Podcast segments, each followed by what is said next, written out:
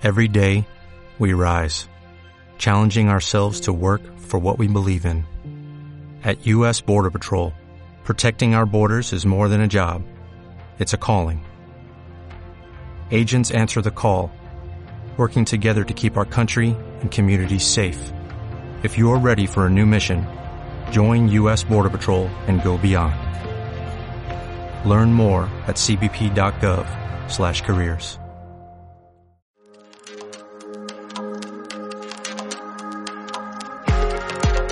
Hey, soy Néstor Salas, pastor del Centro Cristiano Esperanza de Valencia. Este es nuestro podcast y queremos agradecerte por acompañarnos. Espero que puedas ser inspirado, desafiado a crecer en tu fe y que puedas ver a Dios moverse en tu vida. Disfruta del mensaje.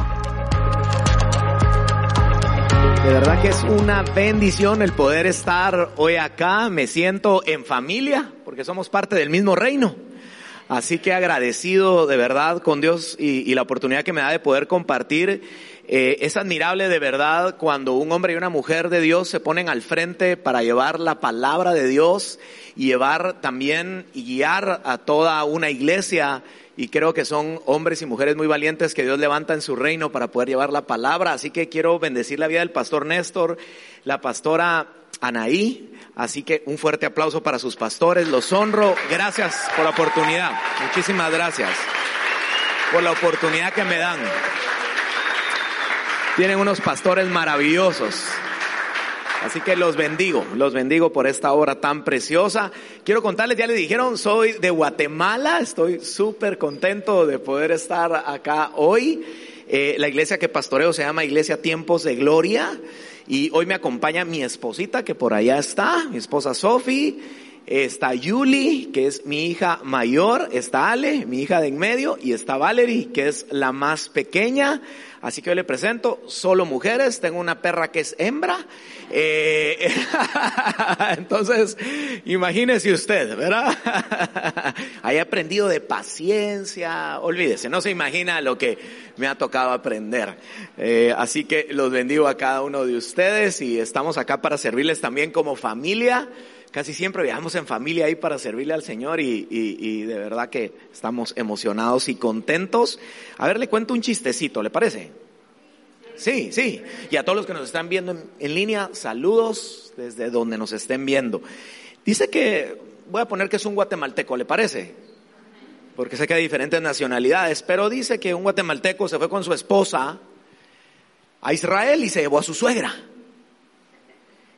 Y ya estando en Israel, la suegra muere. Y entonces se le acercan a aquel hombre y le dan la información y le dicen, mire, llevar a su suegra de regreso a Guatemala le cuesta 20 mil euros. Y enterrarla en Israel, mil euros.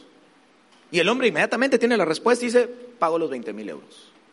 Y se quedan sorprendidos, dicen, ¿cómo es posible? Y se acercan a preguntarle, mire, no entendemos, si aquí la entierra por mil euros, ¿Cómo va a gastar 20 mil euros para llevarla de regreso a su país?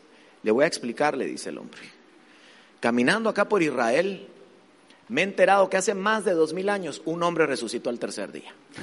¿Verdad? Entonces, muy bien.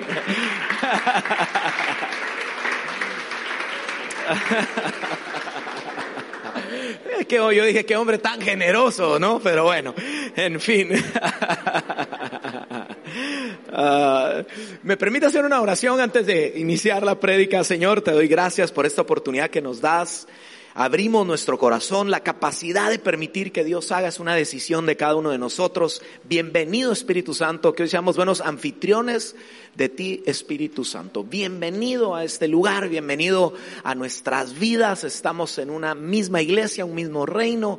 Te agradecemos y que cumpla hoy tu palabra, el propósito que tiene para cada uno de nosotros. En el nombre de Jesús, amén y amén. Muy bien, quiero contarte, eh, Dios me ha estado inquietando con un tema desde que vine acá a, a, España y creo que es un tema que tiene una palabra profética y que va a despertar algo en nosotros. Y quiero decirte que Dios me empezó a hablar de una doble restitución. Así que hoy espero que abras tu corazón y recibas esta palabra y sé que va a producir una doble restitución en tu vida. Tenemos a un Dios que restituye. ¿Usted lo cree? Tenemos a un Dios que restituye. Y quiero llevarte a la palabra Habacuc, capítulo 3 y verso 19. Este tema se llama Elévate por dos. Tiene que ver con el, lo que Dios quiere hacer en nuestra vida y dice así, el Señor Dios me fortalece, dice, afirma mis pies como los de un venado para que yo camine en las alturas. Quiero que notes algo en este pasaje. Dice, afirma mis pies. Porque Dios tiene alturas para cada uno de nosotros diseñadas desde antes que naciéramos. Pero dice, afirma mis pies. Afirmar mis pies habla de procesos en nuestra vida que muchas veces son incómodos, pero en donde Dios está afirmando nuestros pies para llevarnos a nuevas alturas que ni siquiera imaginábamos que Dios tenía para nuestras vidas. Dice otra versión, el Señor mi Dios es mi fuerza, da a mis pies agilidad de gacela y me hace caminar por las alturas. Quiero que notes algo, me hace caminar, me hace. Lo más poderoso no es lo que Dios nos añade, es lo que Dios hace en nuestra vida. Y lo que nosotros permitimos que Dios haga en nuestras vidas y en cada uno de nosotros. Así que hoy vengo a decirte, a través de la siguiente foto, no sé si me ayudas ahí con la foto, les traje una foto, ¿cuántas veces nos sentimos así en la vida? Que estamos en un proceso y decimos, ¿para dónde vamos? ¿Qué está sucediendo en mi vida? ¿Cuántos nos hemos sentido así en algún momento de nuestra vida? Hoy vengo a decirte, Dios está firmando tus pies. Porque lo que viene es una nueva altura para tu vida. Y cuando los pies son fortalecidos, estás para caminar a nuevas alturas que fueron diseñadas para ti. Yo siempre me pregunto, si estamos sentados en lugares celestiales, ¿qué hacemos sentados muchas veces abajo en lugares sin propósito? Dios tiene lugares celestiales, dice que ahí estamos sentados. O sea, Dios quiere hacer en nuestra vida y a través de nuestra vida. Pero es necesario que trabaje en cada uno de nosotros. Así que yo creo que Dios ha estado afirmando nuestros pies para llevarnos a nuevas alturas. Yo no sé cuántos les pudiera preguntar esto, pero ¿cuántos en el último año, de aquí para atrás, al año anterior, hemos vivido cosas no programadas? Yo creo que no hay uno solo acá, el mundo entero, que no haya vivido cosas no programadas, que no las teníamos programadas. Pero hoy te traigo esta palabra. Dios, Dios me la dio muy fuerte y lo creo para esta casa también. Vienen bendiciones no programadas también. Vienen bendiciones no programadas. Así como nos tocan vivir cosas difíciles no programadas, también Dios tiene bendiciones no programadas que ni siquiera imaginábamos que podían suceder. Así que viene una temporada, escucha esto, de bendiciones no programadas. Dice en Daniel 2.21, Él cambia los tiempos y las épocas y pone y depone reyes. A los sabios da sabiduría y a los inteligentes discernimiento. Dios es quien cambia las temporadas. Y yo declaro que empieza esa nueva temporada de bendiciones no programadas para ti y para tu familia en el nombre de Jesús. Y ahora quisiera llevarte a una historia en donde Dios empezó a hablar muy fuerte a mi vida y Dios me decía, viene un tiempo de doble restitución. Y quiero llevarte esta historia que tiene una doble restitución. Y yo creo que no solo es la historia que te voy a contar, es la historia que viene para tu vida. Una historia de doble restitución. ¿Estás listo? Acompáñame a Segunda de Reyes, capítulo 4 y versículo 8. Aconteció también que un día pasaba Eliseo por Sunem y había allí una mujer importante, diga conmigo importante, que le invitaba insistentemente a que comiese. Y cuando él pasaba por allí, venía a la casa de ella a comer. Escucha bien lo que dice. Fue un día la Biblia, escucha esto, la palabra de Dios es significativa porque algo sucede en nuestro interior, la palabra está viva. Entonces, cada palabra que tú leas es significativa, tiene poder. La palabra está viva y es eficaz. Dice que un día, un día, todo cambia. Es un día en que todo puede cambiar en nuestra vida. Entonces, cada palabra es significativa. Por eso Jesús cuando le estaba predicando a la multitud, y a ti te digo, Pedro, se dirigió a él. E-, y, ya se imagina, solo imaginemos esto, Jesús predicando a la multitud, y a ti te digo, Pedro, y Pedro se fue al baño. Alguien más toma esa palabra. Porque Dios envía su palabra y su palabra no puede regresar vacía. Tiene que cumplir el propósito por el cual fue enviada. Si no la recibe alguien, la recibe otro. Pero la palabra tiene que cumplir el propósito por el cual fue enviada. Por eso nunca te distraigas.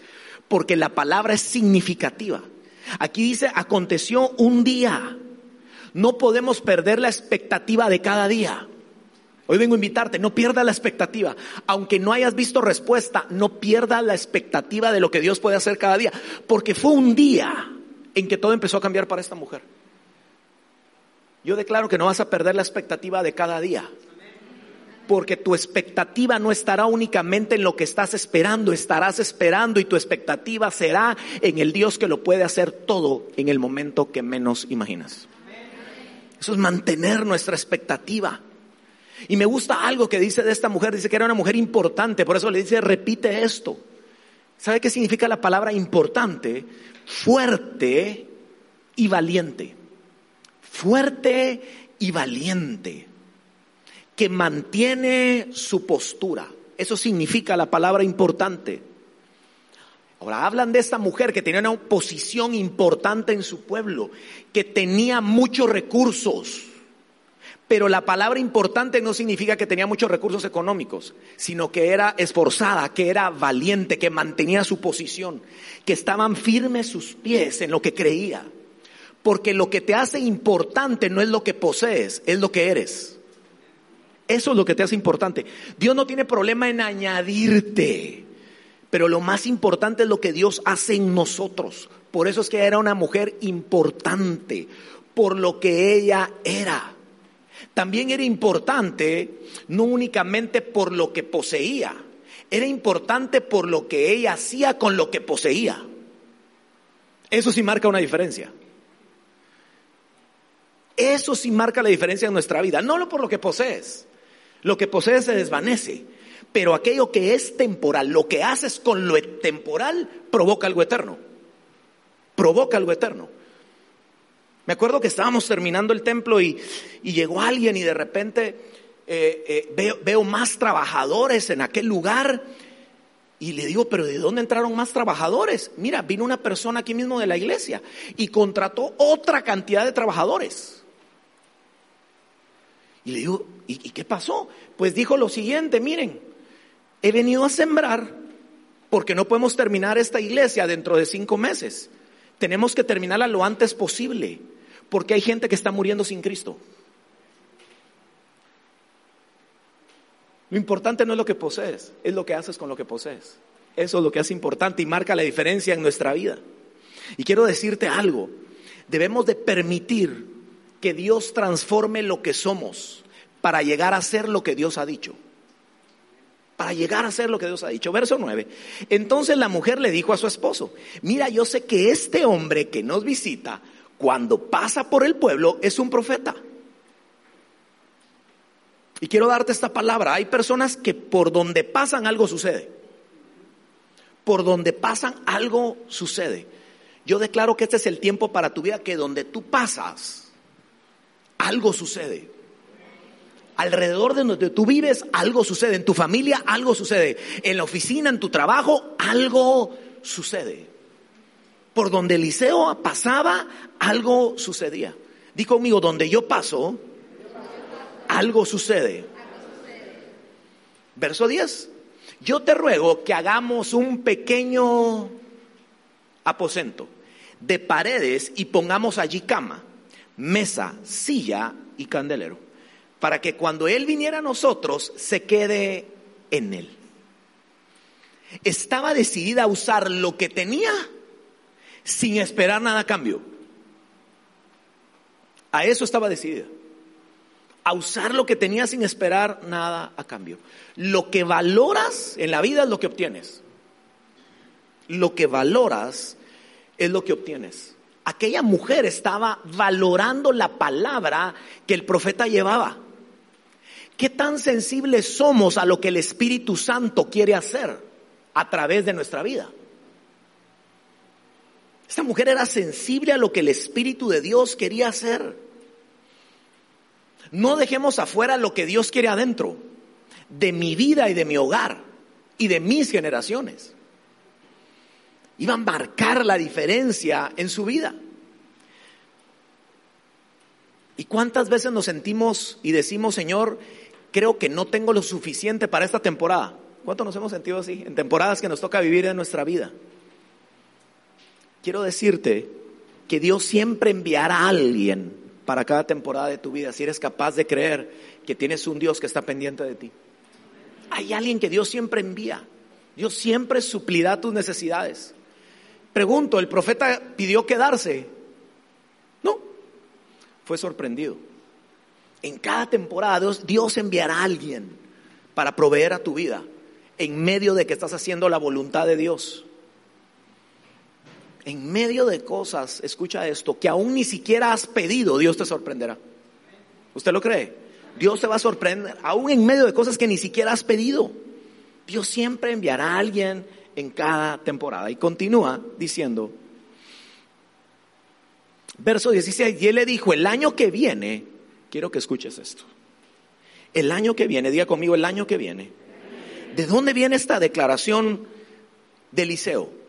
Eliseo envía, y usted lo lee en su casa, a su siervo Jesse, y le dice, esta mujer nos ha atendido de tal manera, yo te lo parafraseo acá, dile que qué necesita. ¿Y sabes cuál es la respuesta de la mujer? Yo habito en medio de mi pueblo, no necesito nada. No necesito nada. Y Jesse le llega a contar, te tengo una noticia, no tiene hijo. Y su marido ya es viejo. Y su marido ya es viejo. Quería decir que era imposible que ella pudiera tener un hijo. Escucha esto. Porque su marido, ¿cómo era? Ya viejo. ¿No te han pasado esas temporadas en que estás frente a lo imposible? Justamente Dios envía en ese tiempo al profeta. ¿Por qué no en otro tiempo? Porque los cálculos de Dios no son como nuestros cálculos. Cuando estás frente a los imposibles, Dios no calcula como nosotros calculamos. Y entonces Él le dijo, el año que viene, por este tiempo abrazarás un hijo. Y ella dijo, no, Señor mío, varón de Dios, no hagas burla de tu sierva. Entonces esto me lleva a pensar en muchas cosas. ¿Por qué burla de tu sierva? Déjame meditar en esto, en algo personal. Yo creo que aquella mujer tal vez tenía apartado ese espacio para ese cuarto, para un sueño que ella llevaba, pero que tal vez nunca pudo verlo cumplido. Hay cosas que no nos atrevemos a hacer porque jamás creemos que puedan suceder. Yo vengo creyendo que viene el tiempo para tu vida en donde vas a hacer cosas que nunca has hecho porque vas a creer que son posibles. Tal vez ella nunca construyó aquel lugar porque dijo, esto es imposible que suceda, mi marido ya es viejo. Y déjame decirte esto. Ella le dice, por favor no me engañes. Por favor no me digas esto. Tal vez llevabas la frustración por años. Es más, le dijo, no, no, no, no, le, le dice, no, no estés jugando conmigo rechazó la posibilidad que algo tan poderoso sucediera en sus vidas. Tal vez rechazó una forma de decirle, no quiero salir dañada si creo en algo tan grande. No quiero salir dañada. A veces sucede en nuestra vida que terminamos con nuestra fe herida. Y te lo demuestro bíblicamente. Aquel hombre que le dijo a Jesús, ¿puedes hacer algo? Y Jesús le contestó, al que cree, todo le es posible. ¿Pero por qué le dijo eso? Le aclara y le dice, es que tus discípulos no pudieron hacer nada por mi hijo. Porque su fe estaba herida. Y Jesús le responde al que cree todo. Yo no puedo hacer algo, lo puedo hacer todo. Y al final aquel hombre, me gusta tanto lo que le responde, ayuda a mi incredulidad. Solo fue íntegro que no te dé pena decir que muchas veces puedes estar pasando momentos de incredulidad. Solo sé íntegro delante de Dios. ¿Sabes por qué? Porque Dios te va a levantar nuevamente. Su gracia te va a acompañar. Vas a volver a creer en grande. Vas a creer en grande.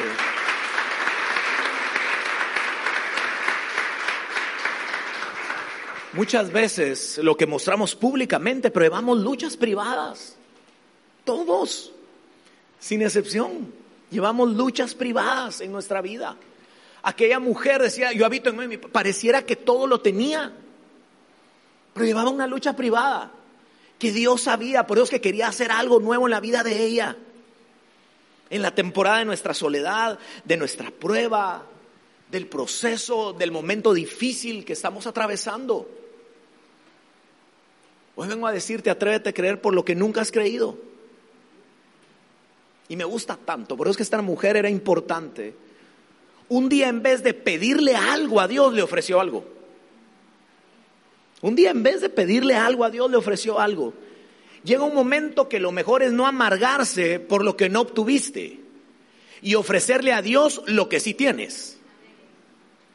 Porque hay momentos de nuestra vida que comenzamos a amargarnos. Cuando vemos algo que hemos creído y no ha llegado a nuestra vida. Esta mujer era importante por lo que era. No te amargues por lo que no ha llegado. Ofrécele a Dios lo que sí tienes hoy. Dile, Señor, aquí estoy. Que toda amargura se vaya de nuestro corazón por lo que no hemos obtenido y nos paremos firmes a un nuevo nivel para poder creer y ofrecerle a Dios lo que sí tenemos en nuestra vida. Señor, no he recibido esto, pero tengo tu gracia, tengo tu favor. Cuando el lugar de la desilusión lo conviertes en un lugar en donde Dios puede llevarte a nuevas alturas, en donde Dios puede restituirte y restituirme. Por eso cuando Lázaro se acuerda que murió, cuando llega Jesús, Marta y María le dicen, si hubieses estado aquí, le dice Marta, mi hermano no habría muerto. ¿Se recuerdan lo que Jesús les dice? Llévenme donde le pusieron.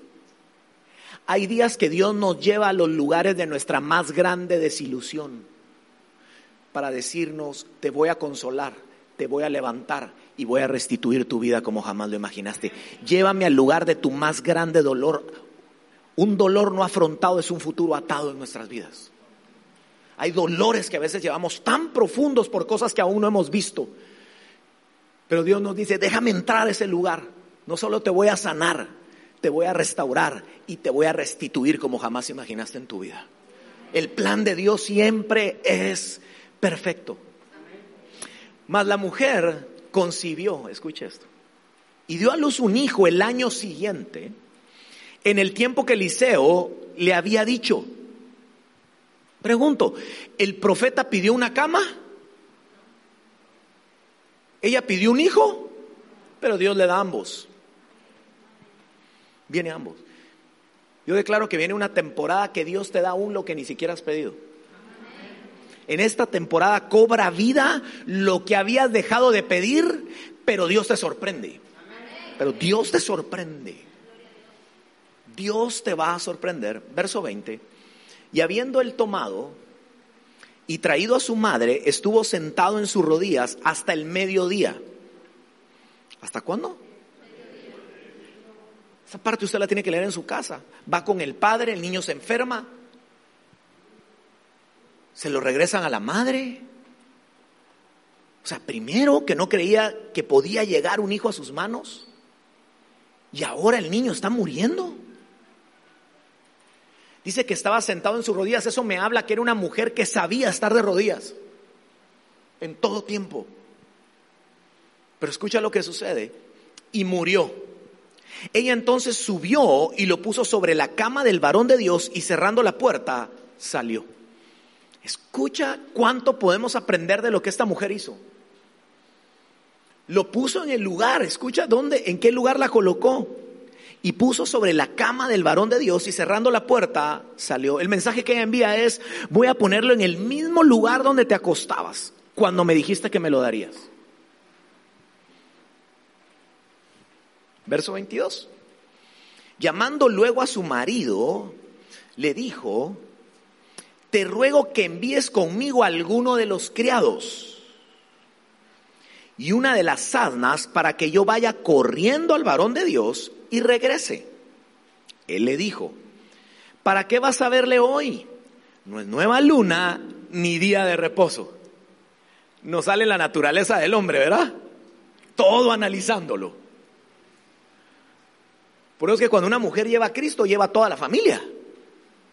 Cuando un hombre venimos a Cristo, nos cuesta más llevar a la familia. Porque el hombre es autoridad, pero la mujer es influencia.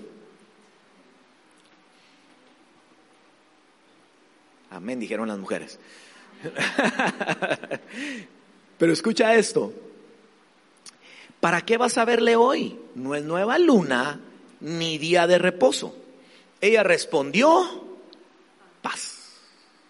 ¿Cómo respondió ella? ¿Cómo respondió? Pero dice que corrió. Primero dice, salió corriendo, escúchame. El problema no es correr cuando estamos desesperados, es no saber a dónde correr cuando estamos desesperados. Ella corrió, dice. Cuando su esposo le dice, pero ¿a dónde vas a ir? Le dijo, paz. ¿Qué habríamos hecho usted y yo en esta situación? Bueno, o yo me voy a poner de ejemplo. Se muere mi hijo. Y le digo mi esposa, mi amor, se murió una de mis hijas, mira lo que pasó, cómo pudo suceder esto, qué pasó, si Dios nos prometió. ¿Cuántos habríamos hecho eso? Con nuestra pareja, ¿cuántos habríamos hecho? Eh, un escándalo. Su esposo le dice, pero ¿a dónde vas? Paz, le dice. No le dice otra cosa, más que paz. ¿Sabes por qué? dejemos de esperar en la gente lo que solo Dios puede hacer en nuestra vida. Deja de esperar de la gente lo que solo Dios puede hacer en tu vida. El esposo no lo iba a entender. El mensaje de la mujer era claro. Dame un asna, le dijo, ¿verdad? Le dijo, tú me puedes dar un asna, pero no un milagro.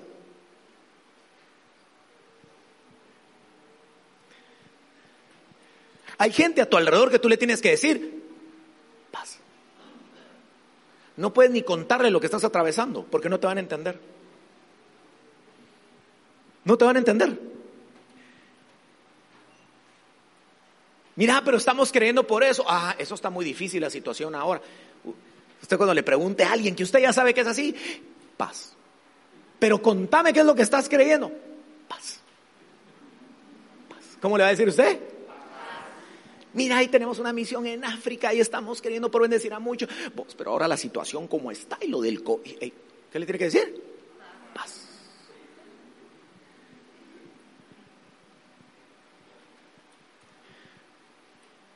A una oruga solo la entiende una mariposa. Que un día volará.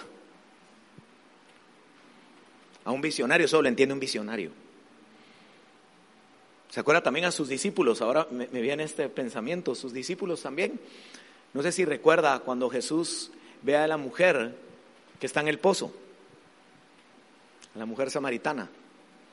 ¿Se acuerda? Que ellos dicen, ¿tienes hambre? Y él les dice, vayan a comprar qué. Ellos se fueron a comprar qué? Pan.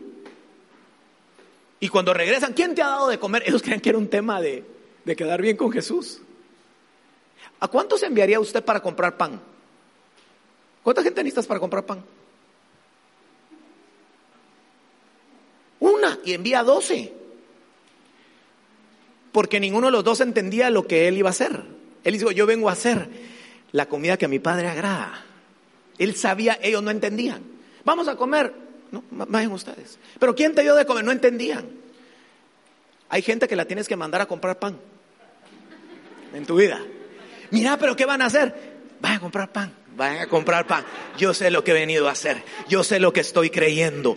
Vamos a ir por Valencia en el nombre de Jesús.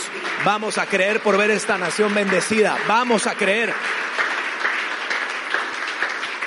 Hay gente que le tienes que decir paz.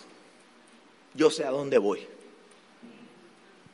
Dejemos de esperar de la gente lo que solo Dios puede darnos. Y dice verso 24. Después hizo enalbardar el asna y dijo al criado, guía y anda, y no me hagas detener en el camino, sino cuando yo te dijere. Mira, mira, nuevamente, no me hagas perder tiempo en el camino. ¿Cuánto tiempo perdemos en el camino de nuestra vida? ¿Cuánto tiempo perdemos en el camino de nuestra vida en medio del momento difícil que estamos viviendo? No pierdas tiempo en el camino con, solo con lo que Dios puede solucionar. No pierdas tiempo en el camino con aquello que solo Dios puede solucionar en tu vida. No perdamos ese tiempo en el camino. Ella sabía ¿Con quién tenía que ir? Con el que inició todo. Tenía que ir con el profeta. Y hoy vengo a darte esta palabra, porque el que inició la buena obra en ti la va a terminar. El que inició la buena obra en ti la va a terminar. Y mira lo que dice en el siguiente verso 28. Y ella dijo, pedí yo hijo a mi Señor.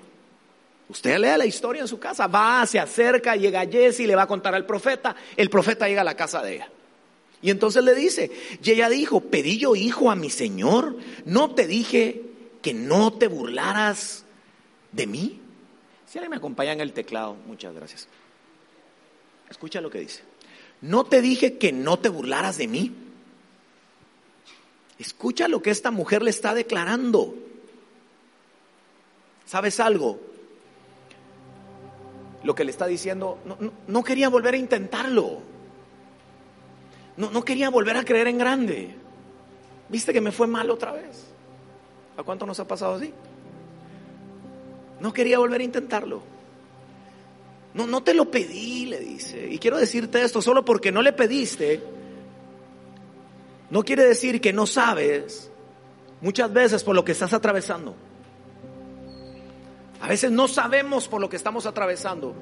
Pero una cosa sabía esta mujer, que tenía que volver a ponerlo en las manos de Dios. Que tenía que volver a ponerlo en las manos de Dios. Escucha lo que continúa, verso 30. Y dijo la madre del niño, vive Jehová y vive tu alma, que no te dejaré. Escucha lo que dice no te dejaré. Estaba atravesando un tiempo de mucho dolor. ¿Cuánto nos ha tocado atravesar dolor? ¿Mm? Quiero decirte algo. Si no aprendemos a interpretar el dolor, nos amargamos tanto. Dios no fabrica el dolor, pero sí nos acompaña en el dolor. Él nos acompaña en medio del dolor. No creas que estás solo. Hoy vengo a decirte, no estás solo en medio del dolor que puedas estar atravesando. Yo declaro que este es el tiempo en donde afrontamos el dolor y vuelves a creer que lo mejor de tu vida está por venir en las manos de Dios. Esta mujer deja algo en claro. Vive Jehová y vive tu alma que no te dejaré. Dice, no te dejaré, no te dejaré en los momentos difíciles, no te dejaré en la salud, no te dejaré en la enfermedad no te dejaré. Estaba clara en lo que sabía que Dios podía hacer. No te dejaré. Verso 32. Y venido Eliseo a la casa, he aquí que el niño estaba muerto, tendido sobre su cama.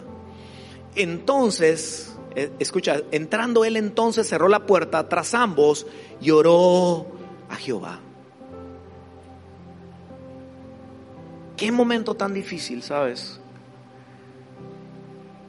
Tuvo que cerrar la puerta. Yo me imagino a esta mujer detrás de la puerta como tú y yo estamos tantas veces. Que decimos, Dios, ¿qué está ocurriendo ahí adentro? Está cerrada la puerta. Hoy vengo a decirte que tengas paz, que sueltes el control, que aunque no sepas qué está ocurriendo adentro de esa puerta, Dios está obrando aunque no lo puedas ver hoy. Dios está obrando en medio de lo que puedas estar viviendo. Yo a veces he estado o estoy muchas veces afuera de esa puerta. Digo, Dios, ¿qué vas a hacer con todo esto que está aconteciendo? Y créeme que Dios está obrando aunque hoy no lo puedas ver. Dios está haciendo algo en medio de la desesperación. Dios está haciendo algo en medio de la angustia. Solo confía que Dios está obrando a tu favor. Cierra la puerta y confía en lo que Dios está haciendo. Cierra la puerta y deja que Dios tome el control. Después subió y se tendió sobre el niño, poniendo su boca sobre la boca de él y sus ojos sobre sus ojos. Ponle mucha atención. Y sus manos sobre las manos suyas. Así se tendió sobre él y el cuerpo del niño entró en calor. Quiero decirte esto. Esta es una temporada personal con Dios. Dice que puso sus ojos sobre sus ojos,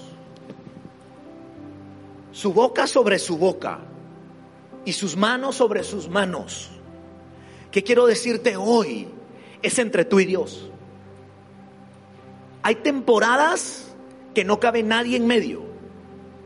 Y aún vas a decir como aquella persona que ayudé tanto ahora ni siquiera me llama. No te preocupes, es Dios.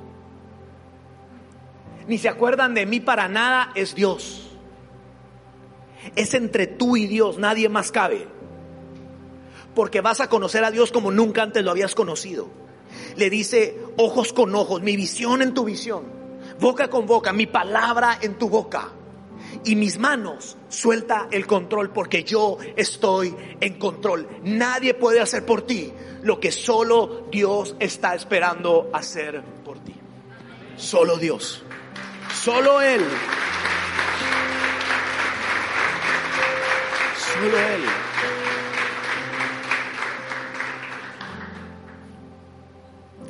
Volviéndose luego, se paseó por la casa a una y a otra parte. Y después subió y se tendió sobre él nuevamente. Escucha esto. Eliseo era un hombre de Dios, pero él sabía que sin Dios no podía lograr nada. Nosotros sin Dios aquí en el altar no podemos lograr nada. Dice que él caminaba de un lado a otro. Déjeme imaginar el momento de desesperación que él estaba viviendo. De un lado a otro, Dios, ¿y, qué va a pasar? ¿Qué, ¿Qué, qué, lío me vine a meter, Dios mío? Ella ni siquiera lo pidió y ahora qué va a suceder. Yo me imagino todo eso, Padre, ahora qué va a pasar en mi vida. A veces creemos que Dios está igual de desesperado que nosotros, pero aunque nosotros vayamos de un lado a otro, Dios sigue sentado en su trono. Dios está en control.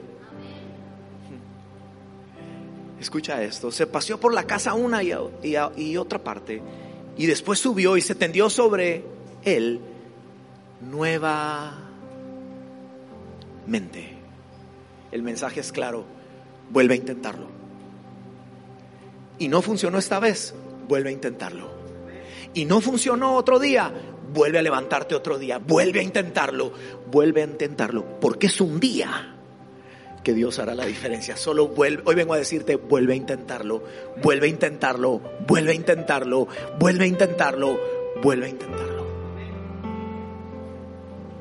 Y el niño estornudó siete veces y abrió sus ojos. Número siete, número de perfección.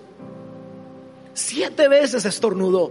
La obra perfecta que comienza Dios la termina. Siete veces estornudó y abrió sus ojos. ¿Cuántas veces no sabemos lo que Dios está haciendo? Pero hoy vengo a decirte, Dios lo está haciendo. alguien quiero darle esta palabra, Dios lo está haciendo. Verso 36. Entonces llamó a Jesse y le dijo, llama a esta tsunamita. Y él la llamó y entrando ella le dijo, toma tu hijo.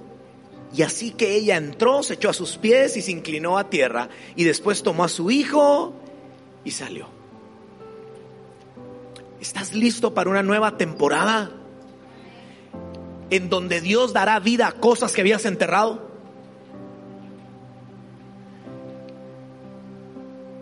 No des por muerto lo que Dios no ha enterrado. No lo des por muerto. Dios puede sorprenderte en grande.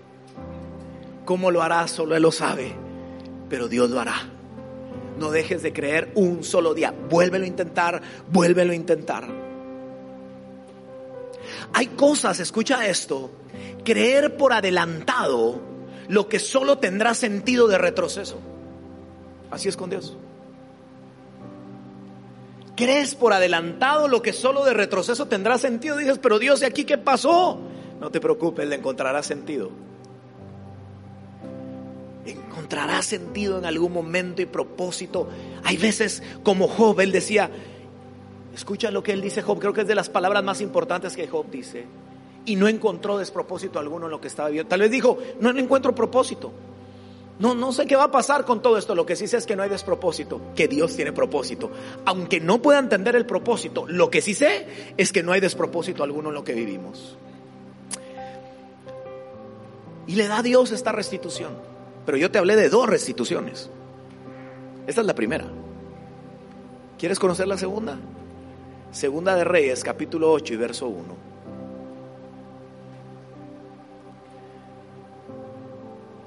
Ahora bien, Eliseo había dicho a la mujer a cuyo hijo le había revivido, anda, vete con tu familia a vivir donde puedas. Esos procesos pasamos, no donde quieres, donde puedas. Pero ¿cómo es posible que Dios me tenga... donde puedas.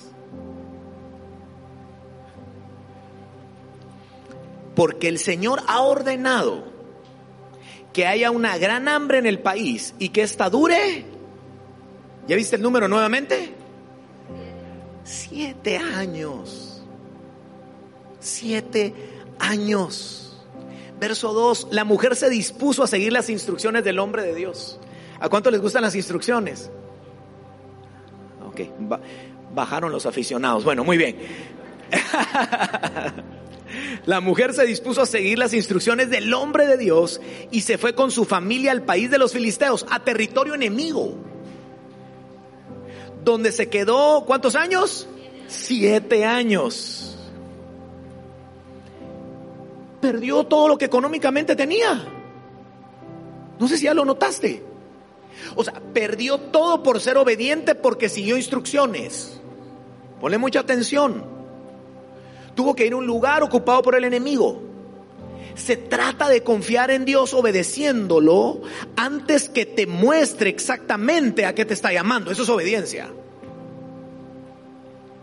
No que te tenga que mostrar a qué te está llamando, solo que te tenga que decir que te está llamando y uno dice, así es Señor.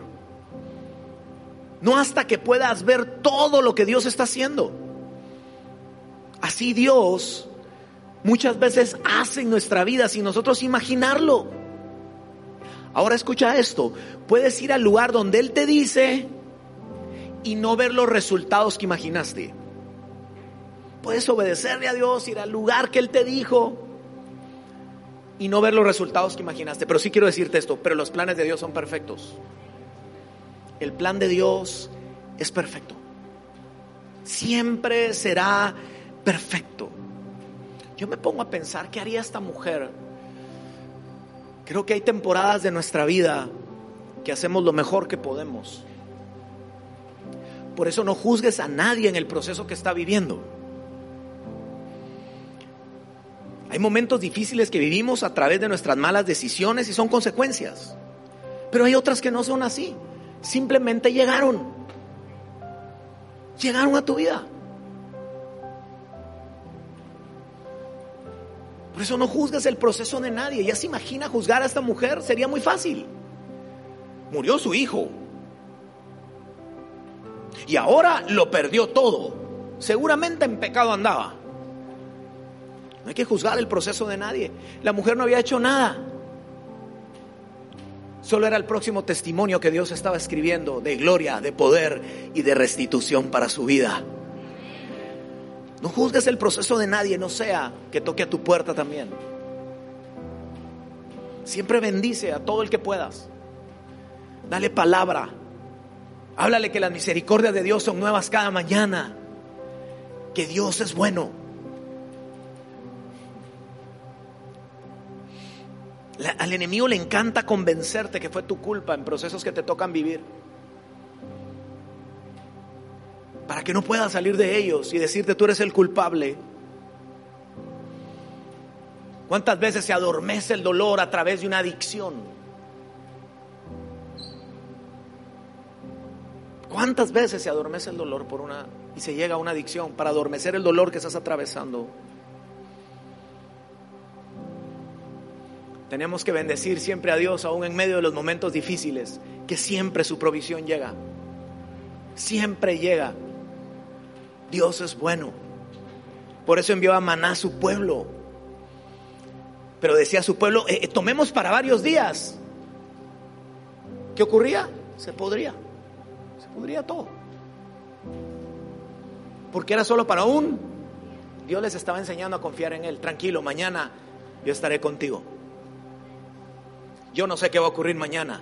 Lo que sí sé es que Dios estará ahí.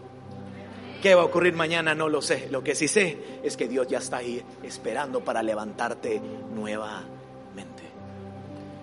Verso 3. Al cabo de los siete años, cuando regresó del país de los filisteos, la mujer fue a rogarle al rey que le devolviera su casa. Escucha esto, su casa y sus tierras. Esta mujer regresa y va a hablarle al rey. Contradice tu circunstancia con tu confesión. A veces lo que estamos viviendo es una realidad. Estás enfermo, estás enferma, es cierto, es una realidad, pero hay una verdad. Por sus llagas fui sanado. Estás pasando un momento difícil económico, sí, es una realidad, pero hay una verdad sobre esa realidad. No he visto justo desamparado ni su simiente que mendigue pan. En cada realidad que te toque vivir, ponle una verdad, la verdad de la palabra de Dios. Y fallaste y te equivocaste, sí, pero nuevas son sus misericordias cada mañana. Pero tengo un Dios que me vuelve a levantar. Pero Dios está conmigo. Qué curioso. En el capítulo 4 no le faltaba nada. Y en el 8 no tenía nada. Curioso, ¿no? La vida da vueltas. La vida da vueltas. Un día te cambia todo, un día te puede cambiar todo. El día que menos imaginas. Por eso quiero decirte esto. Todo en tu vida puede cambiar un día. Pero Dios no cambia. No te aferres jamás a lo que posees un día porque eso puede desaparecer. Pero el Dios que te ha dado a poseer, ese permanece para siempre. Es el Dios que te vuelve a levantar, es el Dios que te vuelve a restituir, es el Dios que está contigo. Es el Dios que está contigo. No te aferres a lo que posees, nunca. No te aferres. Pero sí al Dios que está contigo, al Dios que te hace próspero Aún esa palabra hoy se usa de prosperidad y decimos, y, cuando viene alguien y me dice, ¿cómo es de próspero él? Y le digo, ¿cómo sabes eso? Es que como tiene de dinero, eh, pero eso no quiere decir que sea próspero, no te confundas. Prosperar en los originales es empujar hacia adelante a alguien. Por eso José, cuando llega a la casa de Potifar, todo prosperaba. Potifar tenía palacio, pero no era próspero. El que era próspero era José. Porque desde que José llegó, ¿todo qué? ¿Quién era el próspero? Y no tenía un solo centavo. Pero Dios lo empujaba en todo. La gracia estaba con él. Entonces, cuando llegue a tus manos algo económico, tú vas a ser próspero. ¿Por qué? Porque no va a ser para destruirte tú y tus generaciones. Va a ser para ir hacia adelante. La palabra prosperidad es empujar hacia adelante. Yo declaro esta iglesia próspera que lo que llega es empujada hacia adelante. Esa es la verdadera prosperidad. Escucha lo que esta mujer tenía. No había perdido todas sus posesiones, pero Dios estaba con ella. En esos momentos el rey estaba hablando con Jesse, el criado del hombre de Dios, y le había dicho, me cuéntame todas las maravillas que ha hecho Eliseo. Escucha esto, por favor. Y precisamente cuando Jesse le contaba al rey que Eliseo había revivido al niño muerto, la madre llegó. ¿Cómo puede suceder esto? Escucha esto. Le dice, por favor, cuéntame las historias de Eliseo, del profeta, cuéntamelas, vamos. Pues fíjate que te quiero contar que en alguna oportunidad una viuda no tenía que comer. Y llegó Eliseo justamente. Te quiero contar que Eliseo tenía a un profeta al cual él amaba y admiraba, era Elías y fue llevado en un torbellino. No, no, no, no, no. ¿Qué historia le está contando? Mira la historia que le está contando. Escucha lo que dice. Y precisamente cuando Jesse le contaba al rey, diga conmigo precisamente, quiero decirte algo, precisamente ella entra y es la historia que le están contando al rey. ¿Qué quiero decirte con esto? Puedes confiar que en el tiempo de Dios, a la hora señalada por Dios, sucederá. Dios sabe cuándo y dónde. ¿Qué, quiero decirte hoy? Dios está a punto de contar tu historia. Dios está a punto de contar tu historia. No hay casualidades en Dios. Precisamente entre esta mujer, cuando al rey le están contando su historia. Y escucha lo que dice. Mi señor el rey, esta es la mujer y este es el hijo que Eliseo revivió. El rey le hizo, escucha esto, escucha lo que sucede, le hizo preguntas a la mujer. Y ella se lo contó todo. ¿Cuánto le contó? Todo. Me gusta tanto esta parte. Esta mujer le contó todo. Tú tienes, escucha esto, contó la historia de lo que Dios había hecho en su vida. Escucha esto. Al momento difícil que hoy estaba atravesando, se había quedado sin nada. Yo quiero pedirte que le cuentes a lo que hoy está viviendo, lo que hoy estás viviendo, lo que Dios ha hecho anteriormente por ti. El mensaje es, hey, lo que hoy estoy viviendo, esto es lo que Dios hizo por mí y Dios lo volverá a hacer. Cuéntale a tu situación actual lo que Dios ha hecho en otras temporadas, porque hoy vengo a decirte, Dios lo volverá a hacer. Dios lo volverá a hacer. Escucha esto. Entonces el rey ordenó a un funcionario que se encargara de ella y le dijo, devuélvele todo lo que le pertenecía, incluso las ganancias que hayan producido sus tierras, desde el día en que salió del país hasta hoy. Devuélvele todo. Sabes, hay momentos de nuestra vida en que en medio de los procesos que vivimos sentimos que hemos perdido tiempo. ¿No te ha pasado a ti? Y dices, ¿y qué pasó todo este tiempo, todo este proceso?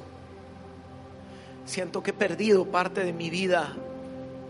Siento que podía haber hecho tantas cosas y no pude. Luchando tal vez por sobrevivir. Yo me imagino a esta mujer diciendo eso en algún momento de su vida. Perdí todo lo que tenía. Económico. Pero ella sabía que el más importante de todo no lo había perdido. E imagínate ese momento. Hoy quiero darte esta palabra. Hay procesos en los cuales podrías decir, he perdido cosas, como esta mujer. Pero llegó el rey y dice, devuélvanle todo con las ganancias. ¿Sabes por qué? porque en todo ese tiempo no estuvo en las manos de esta mujer importante lo que tenía, estuvo en las manos de Dios. Y en las manos de Dios todo se multiplica. Hoy vengo a decirte que para Dios un día es como mil años y mil años es como un día. El mensaje de Dios es claro. No te preocupes que lo, lo que a ti te lleva años, a mí me lleva un segundo. No te preocupes que sigo siendo el Dios de milagros el Dios que restituyó una vez y le restituyó a su hijo, es el Dios que le restituyó todo lo que tenía. Hoy vengo declarando un tiempo de doble restitución en esta casa. Hoy vengo declarando un tiempo de doble restitución en esta casa. En el nombre de Jesús. Sabes, a un año le nombramos el año de la restitución nosotros en la iglesia hace tiempo. Y llego a las 3 de la mañana a mi casa de ministrar y llegamos con mi esposa y me acuerdo que se inundó todo el apartamento. Yo no conocía bien ese apartamento y no sabía dónde cerrar la llave del agua. Entonces nunca pude pararla. Me caía en el piso, o sea, no se imagina. Mi esposa se reía tanto ese día porque yo tiraba en el piso con agua, no podía tapar la tubería. ¿Usted se imagina eso? Se arruinaron todos los muebles. Ah, no se imagina todo lo que se arruinó. Y, y me tocaba preguntar, predicar ese domingo. Y le digo, Señor, pero si nombramos el año de la restitución. Y Dios me habla muy fuerte, el Espíritu Santo, y me dice, ¿cuándo has visto restitución sin pérdida? Soy un Dios que restituye. Hay cosas que has perdido, pero será para ver la gloria de Dios. Hay cosas que ni siquiera imaginabas que Dios puede hacer. Así que hoy quiero pedirte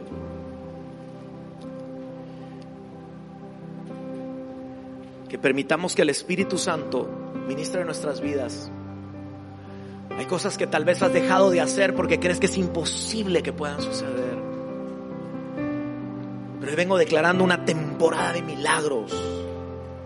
Una temporada de doble restitución, no una restitución, doble restitución. En donde puedas decir, Señor, abro mi corazón a tu palabra, a un tiempo de doble restitución en mi vida. Tal vez estás, no, no, no quiero creer en eso, no, no, no, no, no, no puedo salir dañado. Voy a volver a creer, tengo temor a salir dañado. Tal vez hay heridas que hoy no permiten que puedas creer con libertad. Hoy vengo a decirte, Dios no te ha herido. No ha sido Dios el que no ha cumplido. Dios es bueno. Y aunque a veces hay cosas que no comprendamos, solo de retroceso tendrán sentido un día y verás y dirás, Dios ha sido bueno. Porque tal vez lo que no has visto llegar a tu vida no se compara con lo que Dios está haciendo en lo que aquello llega en tu vida. Porque lo que Dios hace en ti es eterno. Lo que te va a añadir es temporal. Pero Dios lo va a hacer en el nombre de Cristo Jesús. Dios lo va a hacer. Dios lo va a hacer.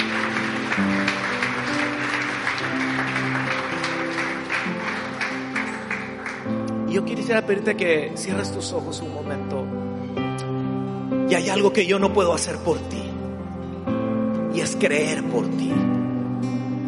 Hay algo que yo no puedo hacer por ti y es abrir el corazón por ti. Cada quien debemos de abrirlo hoy decirle Dios, perdóname porque muchas veces he dejado de creer que lo imposible puede suceder. Es más, llevo frustraciones que tal vez no he hablado contigo. Hay cosas que he dejado de intentarlas porque las veo tan imposibles. Pero se me ha olvidado que eres un Dios que abre nuevas temporadas. Que eres un Dios que sana corazones. Que eres un Dios que nos lleva a creer nuevamente. Que eres un Dios que restituye al doble. Gracias por escucharnos y ser parte de esta comunidad. Suscríbete a nuestro canal y comparte este mensaje con todos aquellos que lo necesitan. Si quieres más información no dudes en buscarnos en nuestras redes sociales como CCE Valencia.